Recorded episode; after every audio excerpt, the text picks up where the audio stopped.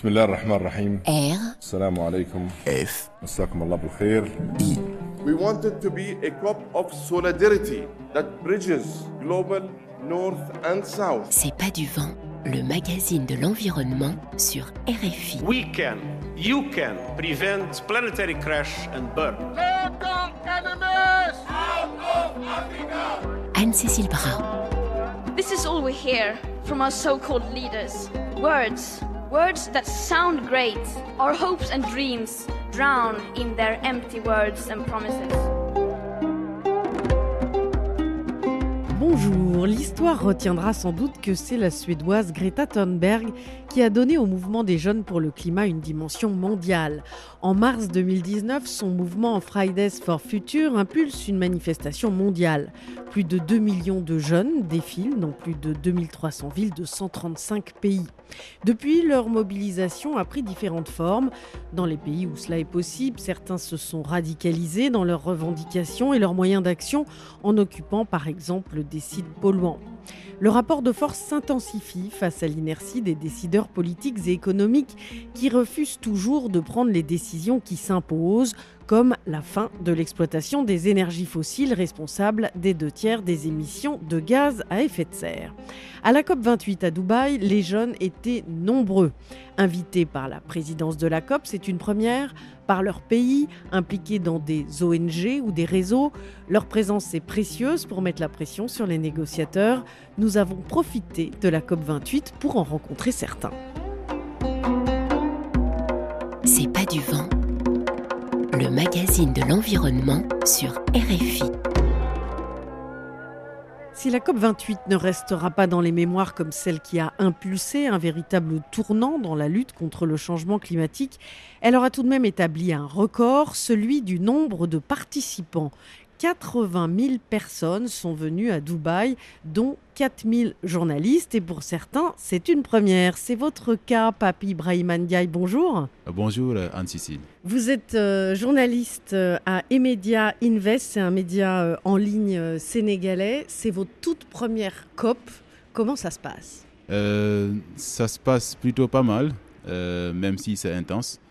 Parce qu'en même temps, je dois travailler, vous l'avez dit, c'est un média en ligne, mais à la télévision, à la radio en même temps.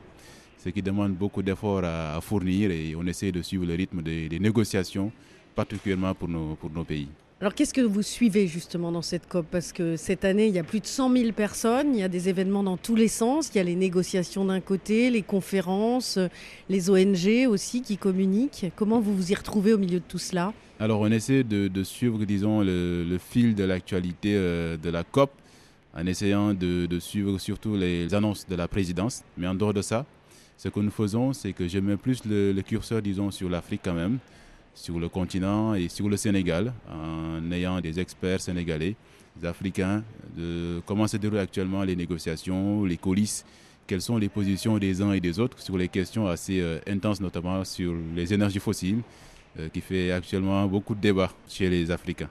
Alors comment est-ce que vous vous y prenez pour vous y retrouver au milieu de tous les interlocuteurs? Comment est-ce que vous faites votre agenda?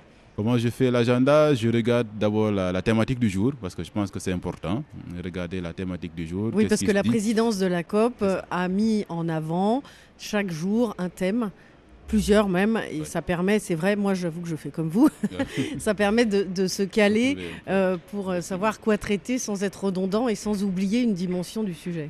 Et au quotidien aussi, au-delà de l'agenda, disons, plus ou moins mondial, j'essaie de regarder l'agenda du, du Sénégal quand même, en essayant de voir quelles sont les, thématiques qui sont développées au, au niveau du pavillon Sénégal.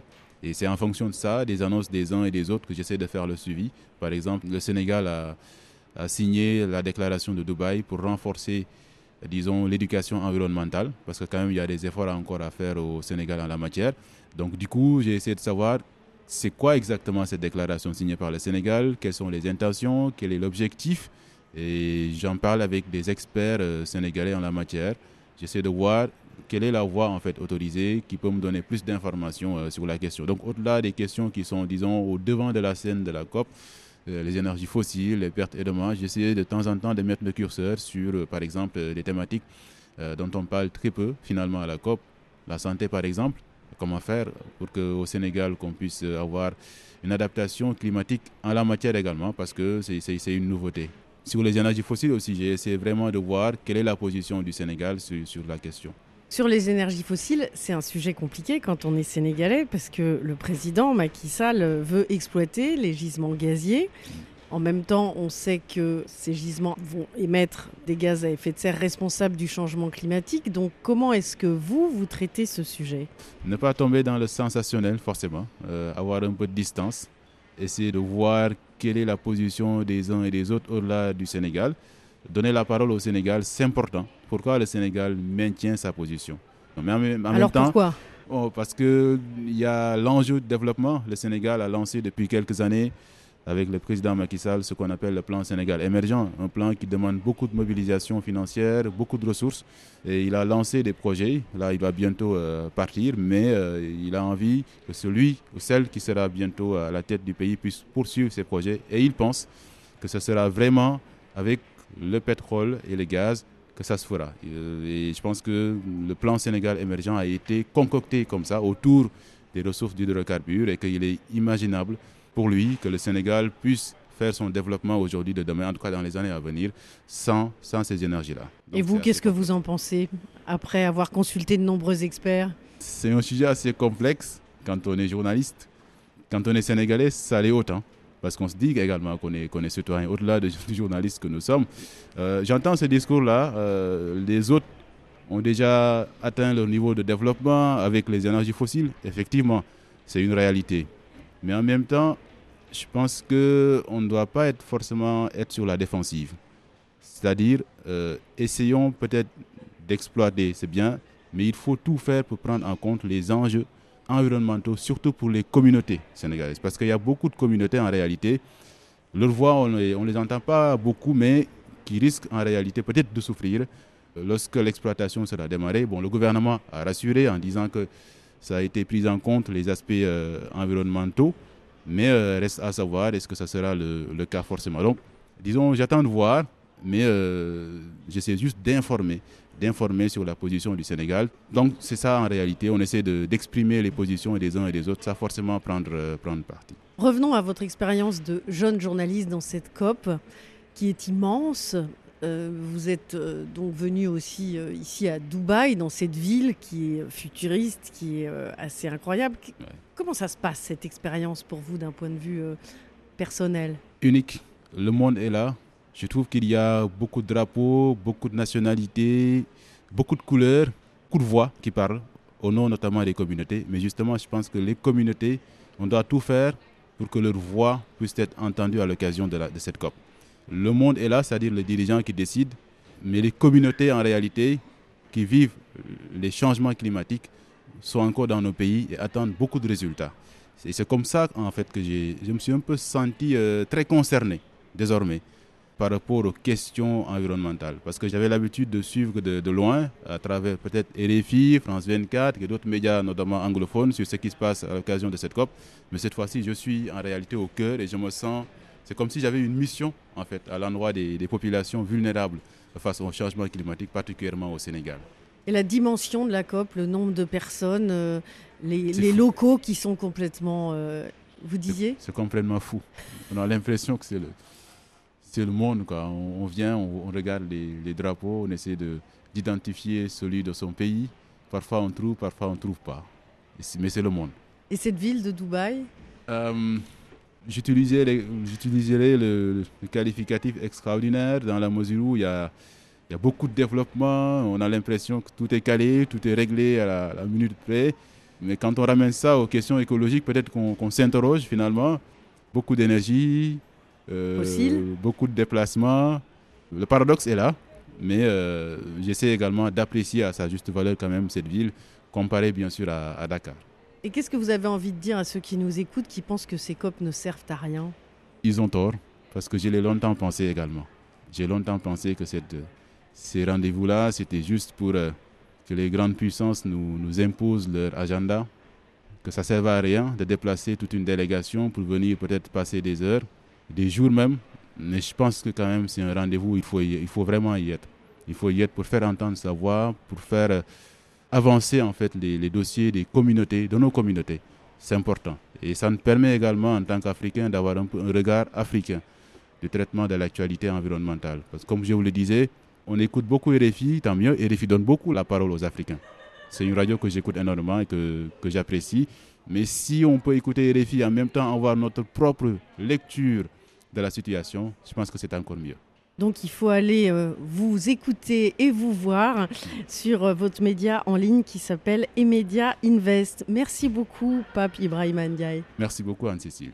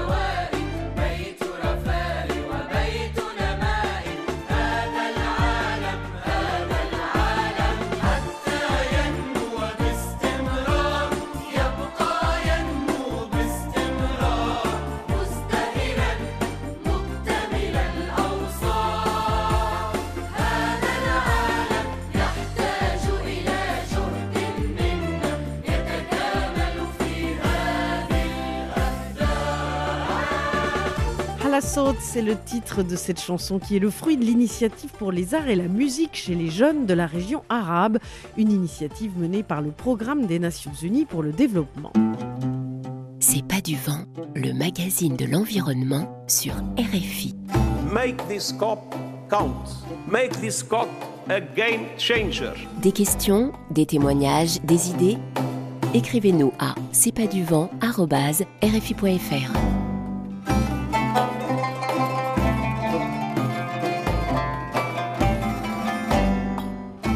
intéressons aux jeunes qui ont participé à la COP28 qui s'est terminée cette semaine à Dubaï. Pour la première fois, une journée a été consacrée à la santé. Dans cette COP, il était temps parce que les canicules tuent déjà, les sécheresses diminuent la production agricole et engendrent des famines, les moustiques, vecteurs de maladies infectieuses graves comme le paludisme et la dengue prolifèrent. Enfin, le trafic routier, l'industrie, l'agriculture et le chauffage produisent des émissions de gaz à effet de serre, mais aussi des polluants toxiques qui tuent prématurément au moins 8 millions de personnes chaque année. Donc climat et santé, même combat. Et c'est aussi votre conviction, Iso Gibert. Bonjour. Bonjour. Je devrais dire bonjour docteur Iso Gilbert, puisque Oui, oui. vous êtes diplômé de, de médecine. Vous êtes venu du Québec, vous avez 24 ans. Oui. Qu'est-ce que vous faites dans cette COP? Alors, je suis ici pour euh, porter la voix des, euh, des gens qui sont dans le système de la santé, euh, pour vraiment exprimer comment est-ce que les changements climatiques, la crise climatique, c'est une crise sanitaire aussi, et comment il faudrait l'adresser en tant que telle. Comment est-ce que vous intervenez? Vous parlez dans des conférences? Euh, alors, on parle dans différents événements, oui, euh, mais aussi on fait ce qu'on appelle euh, du party outreach. Donc, ça, ça veut dire qu'on va aller parler aux négociateurs des différents pays qui ont des positions un peu différentes sur les différents textes. Donc, on a toute une équipe qui suit les différentes négociations. Quand vous dites on, c'est qui? Alors, c'est la communauté du, de la santé et du climat. Euh, c'est une communauté qui a été formée euh, euh, récemment, là, mais qui travaille très dur pour pouvoir avoir la voix de, la communauté de la santé dans tout ce qui touche au changement climatique. Et ça, ça, en- ça comprend des étudiants en médecine, des médecins, des gens en santé publique, des gens en politique aussi qui sont intéressés au niveau de, de la, santé et du climat, des infirmiers, infirmières, vraiment toute la communauté qui, qui rejoint la santé et qui veulent parler de comment est-ce que la, crise climatique va vraiment impacter notre, euh, notre santé à tous. Alors du coup, question, comment est-ce que la crise climatique impacte notre santé? Alors ça, c'est une, une question, je pourrais en parler pendant des heures. Ça l'impacte de deux façons. La première façon physique, évidemment, on pense toujours tout de suite à ça quand on parle de la santé. Euh, on peut penser à la, la pollution de l'air qui va affecter nos, nos poumons. Euh, ça affecte les personnes aussi qui sont peut-être plus vulnérables, comme les enfants, les personnes âgées. Euh, Il y a des augmentations des, des cas d'asthme à cause de, de la pollution de l'air, à cause de, aussi de- des vagues de chaleur. Et en fait, on peut faire les liens entre euh, la pollution de l'air et les émissions de gaz à effet de serre, puisque ce sont les mêmes polluants finalement. Euh, c'est la pollution qui provient euh, de la combustion de l'essence dans les voitures, des industries, du Exactement. chauffage. Exactement. Euh, c'est la combustion qui vient d'un peu partout et qui participe non seulement à la pollution de l'air, mais aussi au fait d'augmenter les, les températures en général. Et ça, ça provoque d'autres dérèglements euh, climatiques, par exemple euh, des, des vagues de chaleur ou la montée des maladies zoonotiques qui sont en train de se, multiplier, un peu hors de contrôle. Alors qu'est-ce qu'on appelle une maladie zoonotique? Ah oui, c'est un terme médical, pardon. Alors, une maladie zoonotique, c'est des, maladies qui proviennent des, des animaux. Donc, par exemple, toutes les, les maladies qui nous sont données par des insectes, des piqûres d'insectes, ça peut être une maladie zoonotique. On pense par exemple à la maladie de Lyme euh, avec les tiques ou la malaria euh, avec les, les moustiques. Et le changement climatique, étant donné qu'il réchauffe l'atmosphère, euh, ça plaît beaucoup aux moustiques qui Ça- prolifèrent. Alors il- oui, mais aussi ils ils migrent en fait. Les changements climatiques, ça affecte le, le- le climat dans les différentes régions. Donc c'est pas forcément que tout devient plus chaud partout. Ça veut dire que les, les, les climats vont changer dans différents endroits du monde et ça, ça va perturber les écosystèmes et les, les espèces qui y vivent. Donc peut-être qu'il y a des endroits qui vont avoir euh, beaucoup de, de vagues de, de froid aussi. C'est ce que je vois moi par exemple au Canada. On a de plus en plus de vagues de gros froid, euh, mais aussi en général la température de la, de la, de la Terre augmente, ce qui peut favoriser donc la prolifération de, de ces, de ces espèces. Oui. Donc vous avez dit euh, pollution de l'air, problème des zoonoses, donc Mhm. des maladies qui viennent de plus en plus des animaux. Et quelles sont les autres conséquences sur la santé? Alors, il peut y avoir aussi l'insécurité alimentaire. Euh, si on n'a pas les, les ressources pour produire assez de nourriture pour une population qui, qui grandit de plus en plus, on est de plus en plus d'êtres humains sur Terre, euh, il y a une insécurité alimentaire qui vient avec ça. À cause des Euh, sécheresses, par exemple, ou cause- des inondations? Exactement. Et aussi, par exemple, le, le problème avec la sécurité de l'eau. Donc, pas forcément qu'il y a moins d'eau sur Terre, parce que l'eau, elle est toujours là, juste sur une forme différente. Mais, par exemple, quand il y a des inondations, quand il y a des grosses catastrophes, les personnes se retrouvent, par exemple, réfugiées dans, dans des camps, parce que leurs villes ont été détruites, leurs maisons ont été détruites. Et c'est des, endroits où c'est très insalubre. Peut-être que des villes aussi ont été détruites, c'est-à-dire les, systèmes de canalisation aussi. Donc, ça, ça veut dire qu'on n'a plus de, de structure de salubrité qu'on a, qu'on développée là au fur et à mesure. Et on retombe, en fait, dans des, conditions euh, sanitaires qui sont, très précaires. Et ça, ça favorise aussi la contamination avec différentes maladies qu'on aurait pu euh, en fait avoir complètement éradiquées là avec euh, des systèmes sanitaires qui sont adéquats. Alors, comment est-ce que vous faites en sorte, euh, à 24 ans, Iseut, euh, de euh, parler de tous ces sujets euh, ici dans les COP? Alors c'est difficile, c'est pas quelque chose qu'on apprend en, en études de médecine, donc c'est quelque chose que j'apprends là au fur et à mesure, et c'est pour ça que je pense que c'est important pour moi de, de venir dans ces, dans ces conférences et d'essayer de parler le plus possible à des gens qui sont dans la politique et qui, qui étudient la politique, parce que j'apprends petit à petit à moi aussi à faire du plaidoyer, euh, parce que c'est en fait c'est un rôle que absolument élémentaire que j'ai en tant que médecin.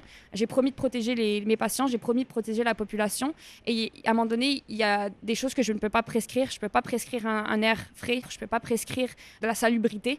Euh, donc il faut que que je remonte un peu plus haut dans le système pour demander qu'on ait un- une société qui nous permette d'avoir des vies saines et qui, nous proté- et qui protège notre santé. Donc je pense que c'est en fait une responsabilité que j'ai en tant que médecin, euh, vu que je sais les impacts qu'ont les changements climatiques sur la santé, de demander un meilleur, euh, un meilleur environnement pour, pour nous tous, pour mes patients euh, qui en souffrent énormément aujourd'hui déjà. Qui avez-vous rencontré? À qui avez-vous fait ce plaidoyer durant cette COP?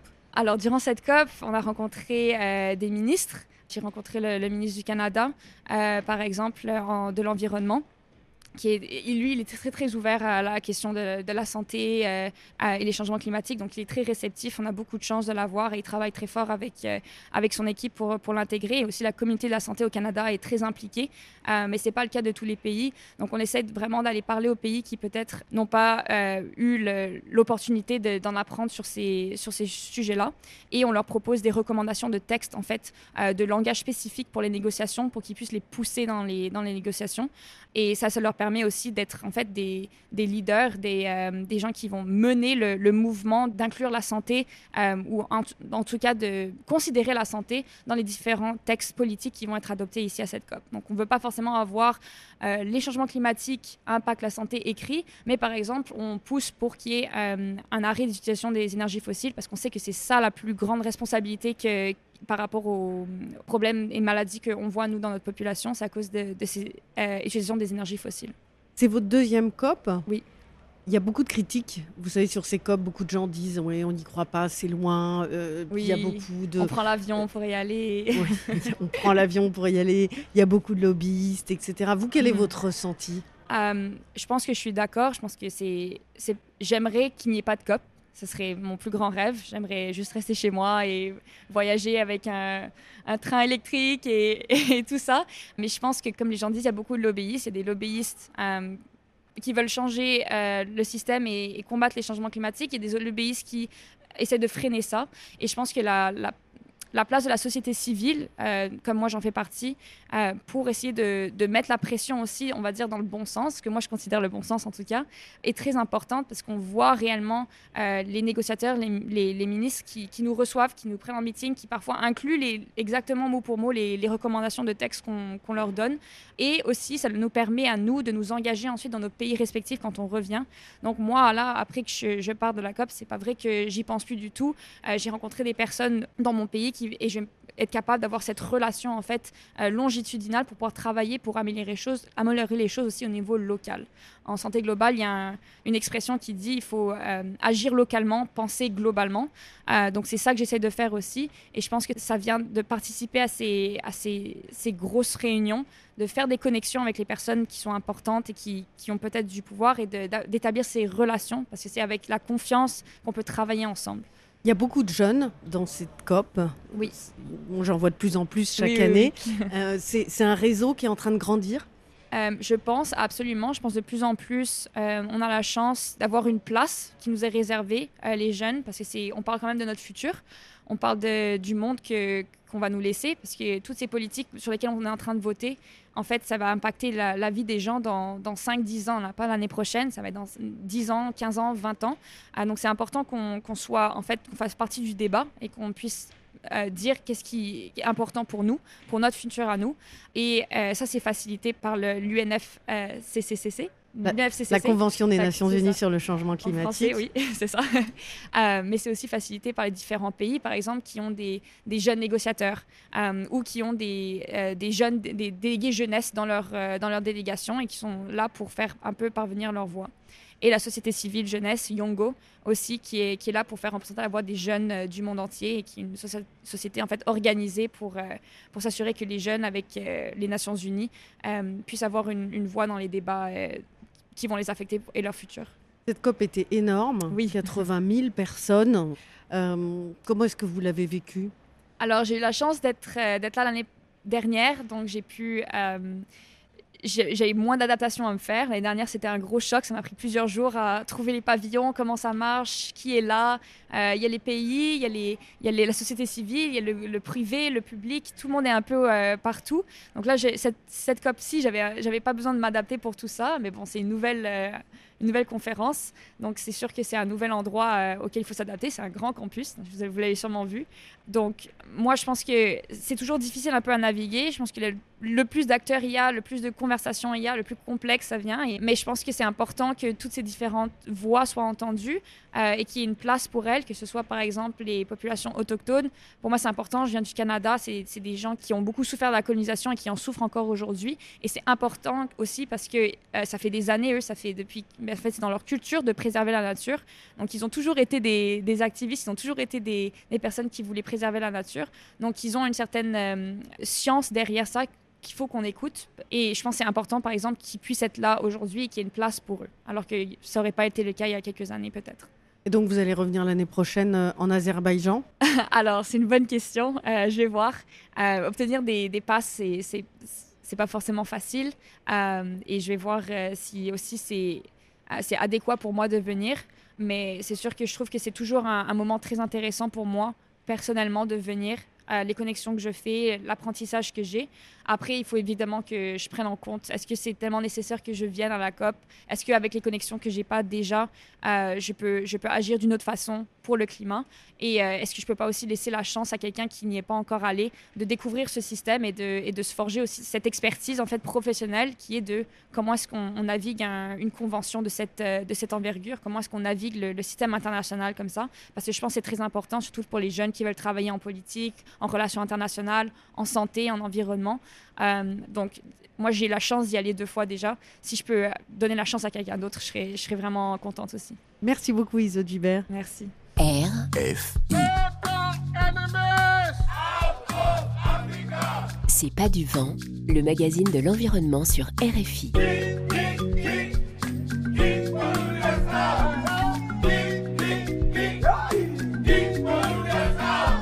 Questions, des témoignages, des idées Écrivez-nous à c'est pas du vent rfi.fr.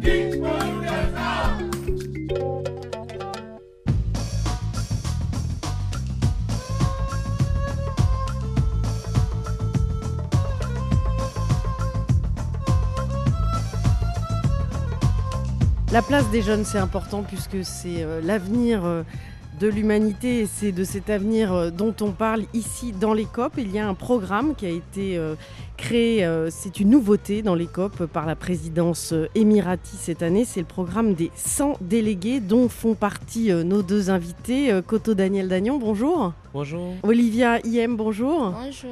Coto Daniel, vous avez 23 ans, vous venez du Bénin. Olivia Iem, vous avez 24 ans, vous venez du Burkina Faso. Olivia, on va commencer avec vous. Comment est-ce que vous vous êtes retrouvé dans ce programme qui vous a euh, permis d'assister à cette COP? Je suis ingénieure en énergie renouvelable de formation et je suis impliquée dans tout ce qui a lien avec changement climatique. J'interviens au sein de ma communauté. J'ai une petite association, si on peut le dire, qui travaille dans le recyclage, qui travaille dans la transformation des déchets en charbon bio. Et donc, au premier trimestre de cette année, j'ai vu le lien qui parlait de l'appel à candidature pour être choisi parmi les 100 jeunes délégués qui allaient participer à la COP. Et donc, j'ai vu le lien, j'ai postulé. Quelques temps plus tard, j'ai reçu un email qui disait que j'ai été présélectionnée. On a fait l'interview en ligne et à l'issue de l'interview, après quelques temps encore, ils nous ont envoyé des mails pour dire que voilà, j'ai été sélectionnée parmi les 100 jeunes délégués. J'étais vraiment contente pour cela. Et vous, euh, Coto Daniel, comment ça s'est passé? Il faut dire qu'on a été sélectionné sur un total de 11 000 candidatures reçues au plan mondial. Donc c'est vraiment une euh, première initiative où on permet à un, large groupe de jeunes euh, de prendre part euh, à la COP28. Et donc j'ai vu l'appel à candidature également sur les réseaux. Et je suis plus spécialiste des questions liées à l'eau et au changement climatique depuis trois ans maintenant. Et actuellement, je suis le président du Parlement des jeunes pour l'eau du Bénin. Donc, j'ai vu l'appel, j'ai postulé à l'appel à candidature. Jusque-là, je ne regrette pas encore ma sélection. Félicitations à tous les deux d'avoir été euh, sélectionnés. Il y a beaucoup d'Africains hein, qui ont été sélectionnés, Coto euh, Daniel. Oui. il y a plus d'une cinquantaine de jeunes provenant de l'Afrique et des pays euh, en voie de développement également qui sont majoritairement représentés. Et il y a plus de femmes que d'hommes sélectionnés également dans ah le quota de des 100 jeunes qui ont été retenus. Donc c'est vraiment bien. Et il y a une forte communauté francophone également dans ce quota-là. Mais bien sûr, le programme se déroule exclusivement en anglais. C'est un long programme qui nous a déjà permis en amont de la COP de prendre part des rencontres régionales. Et tout ça a été pris en charge par, euh, la, présidence de, de la COP 28 Oui, dans le cadre du programme. Donc vous, vous êtes allé à Nairobi pour le sommet climat. Vous, la pré-COP, donc c'était à Abu Dhabi, ici aux Émirats. Et en amont, vous avez été formé aussi. Euh, vous avez eu des cours en ligne. Expliquez-nous ça, euh, Olivia. En amont, effectivement, on a bénéficié de cours en ligne offerts par l'Institut Harvard sur les négociations climatiques. On avait quatre heures par semaine. On a eu ces sessions de renforcement de capacité en négociation, des simulations de négociation et cela nous a permis, par exemple, à quelqu'un comme moi qui n'a jamais pris part à la COP de, de se mettre un peu dans la peau, qu'est-ce qui se passe lors des négociations de la COP, comment prendre la parole, comment défendre ses intérêts, parce qu'en réalité, c'est les intérêts qu'on défend lors des négociations. Donc, c'était bénéfique pour notre participation à la COP. Coto Daniel Dagnon, vous, qu'est-ce que vous suivez comme thématique? Je suis la thématique sur l'article 6 de l'accord de Paris, notamment celle qui porte sur les mécanismes de coopération pour euh, réduire les émissions de gaz à effet de serre. Entendez les mécanismes basés sur le marché carbone. Qu'est-ce que ça vous apporte, cette expérience d'être ici dans les COP euh, pour euh, votre vie professionnelle future, Olivia? Être ici à la COP m'a permis de, de rencontrer des entreprises internationales qui font dans le domaine de l'énergie, qui est mon background. J'ai beaucoup réseauté avec ces entreprises-là. J'ai rencontré des personnes avec qui il peut y avoir des collaborations et tout. Donc cela va forcément impacter positivement ma carrière. Et vous, Koto Daniel? Oui, pour moi je dirais que c'est déjà, ce n'est pas la COP en elle-même qui permet de passer à une autre dimension sur le plan professionnel, mais c'est le processus autour de la COP. C'est tout ce qu'on fait comme activité avant, pendant et même après. Et pour mon cas personnel, la COP 27 m'a permis vraiment de euh, Celle de l'année dernière. L'année dernière en Égypte m'a permis de passer vraiment à une autre dimension. Parce que c'est sur cette base d'ailleurs que je suis actuellement l'assistant coordinateur du programme des jeunes délégués du Bénin. Et actuellement, je voulais dire que je suis le président du Parlement des jeunes pour l'eau du Bénin. À la COP, on a rencontré différents partenaires qui sont disposés à nous accompagner au Bénin pour la mise en œuvre des projets qui les intéressent. Alors, Ça, quels projets concrets, par exemple? Par exemple, les projets liés à la réhabilitation des points d'eau potable, surtout dans, les zones du nord du Bénin, avec euh, les questions liées au terrorisme qu'on a actuellement et la crise climatique actuelle. On a également des projets de restauration des zones dégradées par les changements climatiques au niveau du bassin de Lomé, l'un des bassins les plus importants en Afrique de l'Ouest. Et également, sur un projet lié à l'hygiène menstruelle, c'est un programme d'accompagnement et de formation des jeunes filles qui subissent des migrations climatiques sur les droits en termes de santé sexuelle et reproductive. Et en dehors de cela, la COP, c'est vraiment un rendez-vous où des personnes viennent avec des opportunités, que ce soit en termes de financement, en termes de bourse d'études, en termes de formation ou en termes même parfois de postes également dans les structures. Et il y en a qui viennent, notamment les jeunes comme moi, à la quête de ces opportunités-là. Donc c'est ce rendez-vous vraiment entre, entre l'offre et la demande, je vais dire, qui permet à chacun. de l'emploi à la c'est ça ce que vous Un marché vraiment qui mm. permet en fait à chacun de tirer son épingle du jeu mm. s'il s'est vraiment préparé en amont pour cela. Olivia Yem et Koto Daniel Dagnon, ce qui est certain, c'est que le Burkina Faso et le Bénin ont deux très bons ambassadeurs. Désormais, euh, votre trajectoire professionnelle est, tracée, Olivia. Vous allez euh, la consacrer à la lutte contre le changement climatique? À travers la réduction des émissions dans le secteur de l'énergie. Koto Daniel? Assurément, oui. Actuellement, j'effectue mon Master 2 en gestion des crises et catastrophes liées à l'eau et au climat au Centre d'excellence pour l'eau et l'assainissement en Afrique.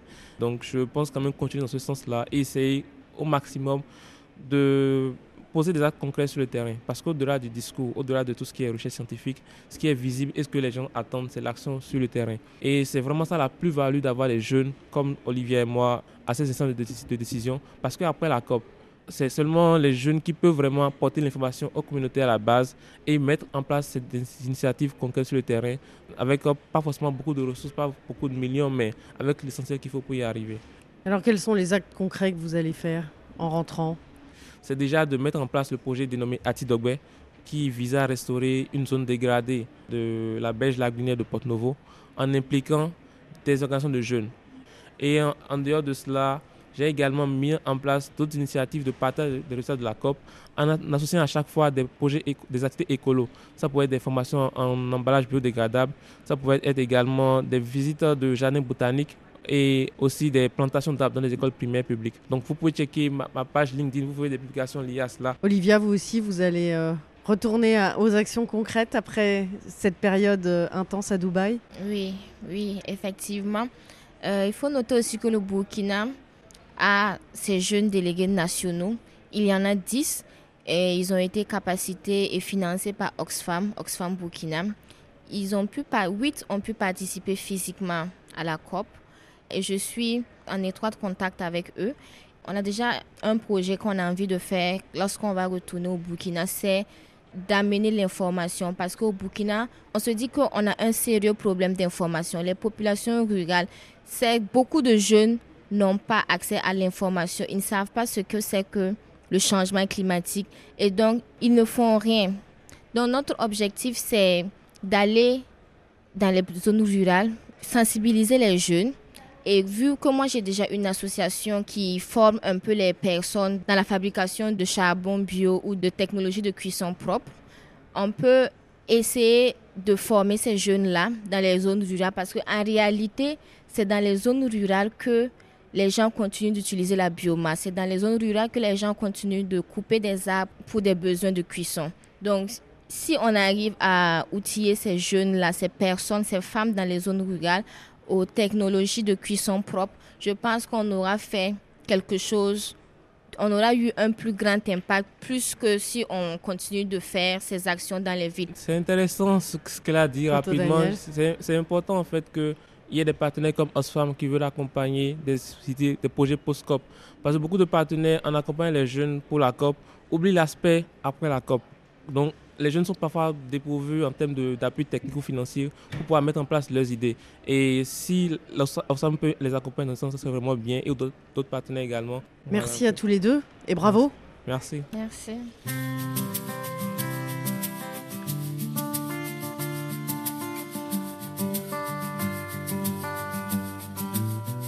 شحال من سؤال ما لقيت له جواب شحال من قريب تبدل وغاب بالعنوان راك فهمت لك كتبت فيت الشمعة وغلقت الباب. غرقت السفينة اللي كنت فيها الرئيس. وشفت الموت تعلق فيا. لعبت بيا كي العرايس وجميع موجة ترمي فيا. واحد مغلوب من زمان وفرحان معاه. طيحة ونوضة وتلت مخبي ما يبان. يخرج كي تنحط الميدة. واحد مغلوب من زمان وفرحان معاه طيحة ونوضة وتلت مخبي ما يبان يخرج كي تنحط الميدة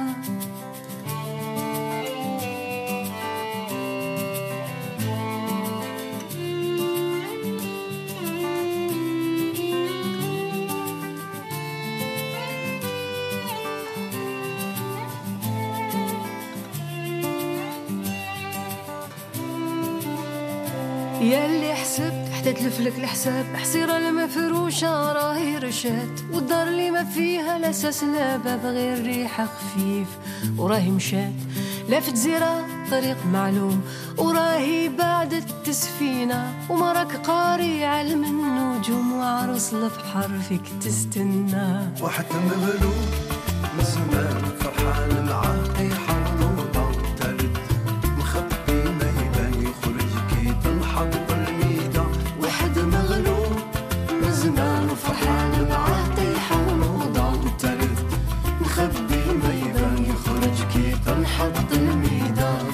L'Algérienne Swad Massi et son titre Fi Bali sur RFI.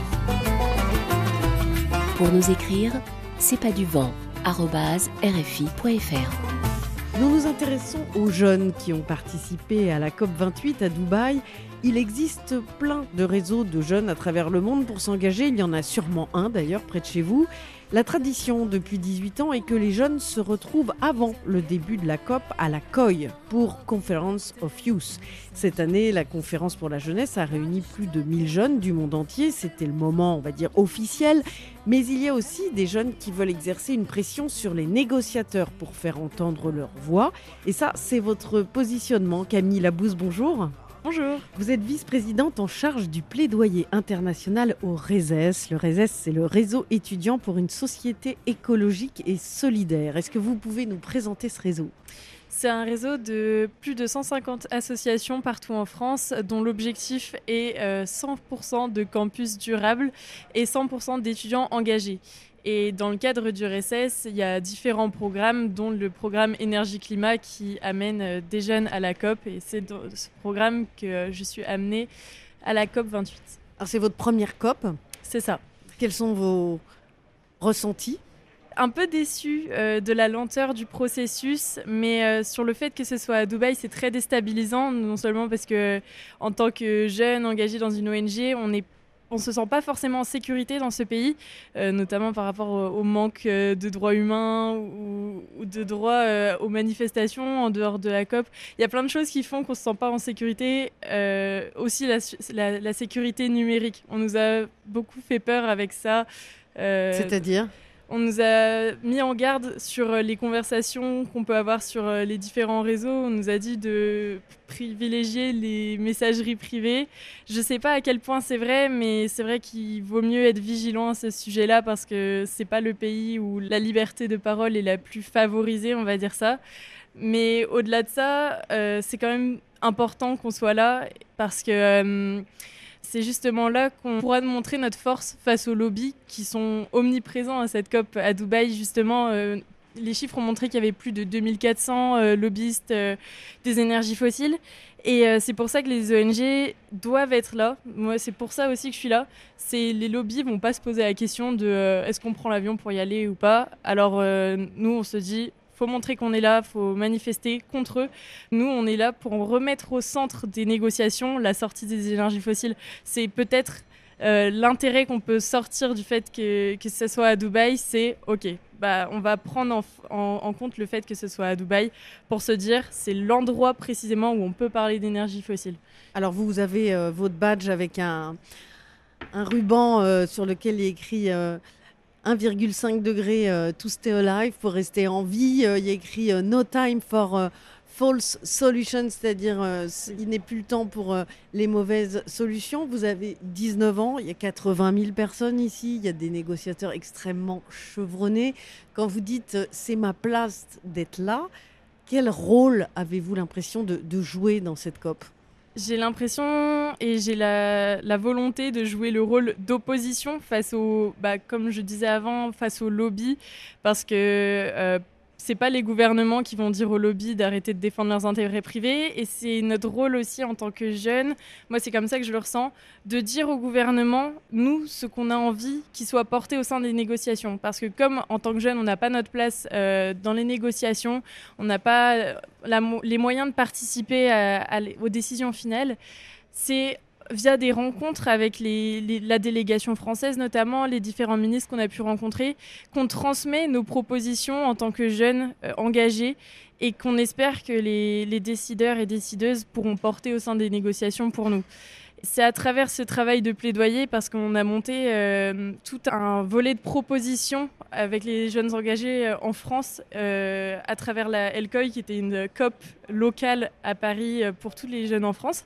On a monté toutes ces propositions bien en amont de la COP, et c'est ça qu'on vient porter aussi pendant la COP pour nos décideurs et décideuses françaises. Par exemple, quel type de proposition?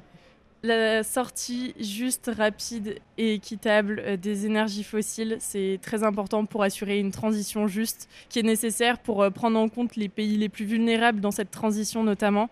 Parce que les, pays les plus pollueurs historiquement doivent payer pour cette transition, doivent payer pour compenser le- les, pertes et les dommages notamment des, des pays qui sont vulnérables et qui ont souvent euh, moins de moyens pour lutter contre le changement climatique. Donc il y a cette sortie des énergies fossiles, il y a aussi, bah, comme on est une organisation qui met au centre la volonté des jeunes, on insiste également pour que la voix des jeunes soit plus entendue parce que les jeunes sont les grands oubliés des annonces d'Emmanuel Macron pendant cette COP, il n'en a pas du tout parlé. Vous auriez aimé qu'ils disent quoi, par exemple? On aurait aimé qu'il parle de notre droit euh, à avoir un futur serein. Parce qu'il a annoncé, par exemple, le triplement des énergies nucléaires euh, d'ici à 2050. Et pour les jeunes d'aujourd'hui, ça compromet notre droit à un avenir serein. Et c'est quelque chose qu'il n'a pas du tout pris en compte. C'est que pour l'instant, euh, ça pourrait réduire les émissions de gaz à effet de serre. Mais est-ce que pour les jeunes, c'est quelque chose qui nous rassure? On aurait aimé aussi qu'il parle davantage de, de notre implication dans ces négociations. On n'est pas du tout assez entendu, on n'a pas notre place dans ces négociations. Et on aurait aimé justement qu'il montre qu'il est à l'écoute de ce qu'on porte. Alors quel est votre parcours? Comment vous êtes retrouvé là? Après le bac, je me suis lancée dans une école d'ingénieur en environnement pour 5 ans. Et c'est pendant ma prépa intégrée qu'on avait une sorte d'obligation à s'impliquer dans des associations. Je me suis d'abord engagée dans une première association qui s'appelle Cop Trotter. Et cette association fait partie du RSS. Et donc petit à petit, j'ai lié des li- liens avec euh, le RSS et finalement euh, avec euh, mes collègues du RSS, on s'est dit et si on montait un bureau pour l'année prochaine? Et c'est comme ça que je me suis retrouvée impliquée dans le bureau du RSS. Il y a vraiment une unité au sein des associations. On est entouré de jeunes qui ont les mêmes convictions que nous, qui ont cette même énergie. Et donc c'est comme ça que on se comprend et qu'on porte encore plus fort nos propositions. Et on a tous cette même volonté de se sentir utile. Et c'est vraiment ça qui est au cœur des associations, je pense. Et c'est pour ça que je m'y retrouve énormément aussi. Et qu'est-ce qui vous donne envie, euh, comme ça, de, venir ici, par exemple, à Dubaï, malgré toutes les craintes que vous exprimiez tout à l'heure euh, Qu'est-ce qui alimente la flamme? C'est vraiment la nécessité de se sentir utile. Euh, je pense que très peu de jeunes le font par passion. Moi, j'avoue que c'est pas une passion de m'engager autant. C'est vraiment une nécessité pour moi de me dire, je suis pas assise dans mon canapé à rien faire face à l'inaction euh, des gouvernements, face au changement climatique. Je, me rends ici, non pas en touriste pour visiter ou je sais pas quoi, je me rends ici dans un but précis, c'est de faire entendre la voix des jeunes, de rencontrer un maximum de décideurs et décideuses pour notre plaidoyer et pour leur expliquer qu'on est là et qu'on se laissera pas faire en fait et qu'ils ont intérêt euh, de nous expliquer et de nous de prendre nos propositions et de les monter plus haut, de les faire entendre. Euh, notamment, euh, on a rencontré pas mal de décideurs, décideuses, des ministres par exemple, et on a pu relever dans leur attitude qu'ils étaient assez surpris que les jeunes soient aussi offensifs lors des discussions, alors que s'attendaient peut-être à des questions plus euh, quel est votre parcours? ou euh, c'est quoi la journée type d'un ministre? Et non, nous, nous on, on lâche pas l'affaire en fait. On, on va le appuyer sur des sujets polémiques et on va dire c'est ça qu'on veut. Par exemple par exemple, euh, hier, on a pu rencontrer euh, Monsieur Christophe Béchu, ministre de la Transition écologique. On a appuyé des points, euh, notamment euh, les inégalités pour les Outre-mer. On a insisté sur euh, le problème de l'eau à Mayotte, qui n'a plus accès à l'eau courante depuis des mois, la gestion de cette crise-là, comment ça a été fait, et on, a insisté sur le fait que l'État n'avait pas fait ce qui était nécessaire qu'il soit fait dans ces, ces outre-mer qui sont toujours délaissés. Personnellement, j'ai insisté sur la question du glyphosate, qui est quelque chose qui me tient vraiment à cœur. Donc cet euh, herbicide qui euh, est, est, très euh, utilisé dans l'agriculture et, et, dont l'Union européenne a prolongé l'utilisation pour 10 ans. C'est ça, l'Union européenne a prolongé l'utilisation et la France, lors du vote, s'est abstenue de voter au lieu de voter contre cette autorisation. On a justement confronté le, le, ministre de la Transition écologique à ce sujet et il nous a dit que cette abstention, c'était pour s'aligner avec l'Allemagne et que c'était un, un, refus qui était exprimé à, cette, euh, à travers cette abstention. Mais pour moi, c'est pas normal. Un, un refus de, de, ce vote, ça a tellement plus de poids politique et même au, au nom des citoyens, ça montre qu'on est contre euh, cette autorisation du glyphosate qui est tellement nocif pour l'environnement, les écosystèmes, mais la santé des agriculteurs. La France s'est abstenue mais n'a pas voté non. Elle s'est abstenue de voter au lieu de, de dire politiquement non, on est contre. Et quand il vous a répondu ça, vous lui avez répondu quoi? On a enchaîné sur d'autres sujets malheureusement, alors que j'aurais vraiment aimé appuyer cette question, mais on n'avait qu'une heure et tellement de sujets et de polémiques à aborder. Mais ce qui est difficile quand on rencontre euh, des décideurs comme ça, c'est qu'en tant que jeune, on n'a pas forcément euh, l'expérience politique, la rhétorique qu'ils ont et ce pouvoir de parler et de retourner la situation. C'est terrible, mais on fait de notre mieux pour se faire écouter et, et pas se laisser euh, faire face aux paroles, par exemple. Qu'est-ce que vous allez faire en rentrant? En rentrant, on a un événement de restitution à l'Académie du climat à Paris pour, euh, pour pour euh, réunir ces organisations qui ont été à la COP euh, à destination de celles qui ont choisi de ne pas aller, à destination des jeunes qui, qui souhaitent être tenus informés. Et euh, on va restituer ce qu'on a pu apprendre, l'avancée, les, les, décisions, euh, notre analyse de ce qui s'est passé ici en fait. Merci Camille. Avec plaisir.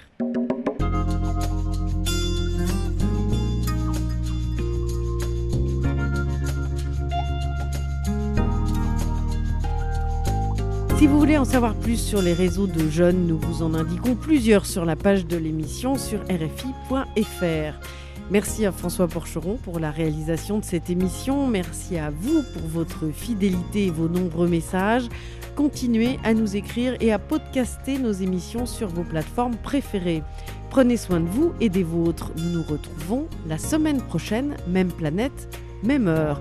Et tout de suite, c'est le journal sur RFI.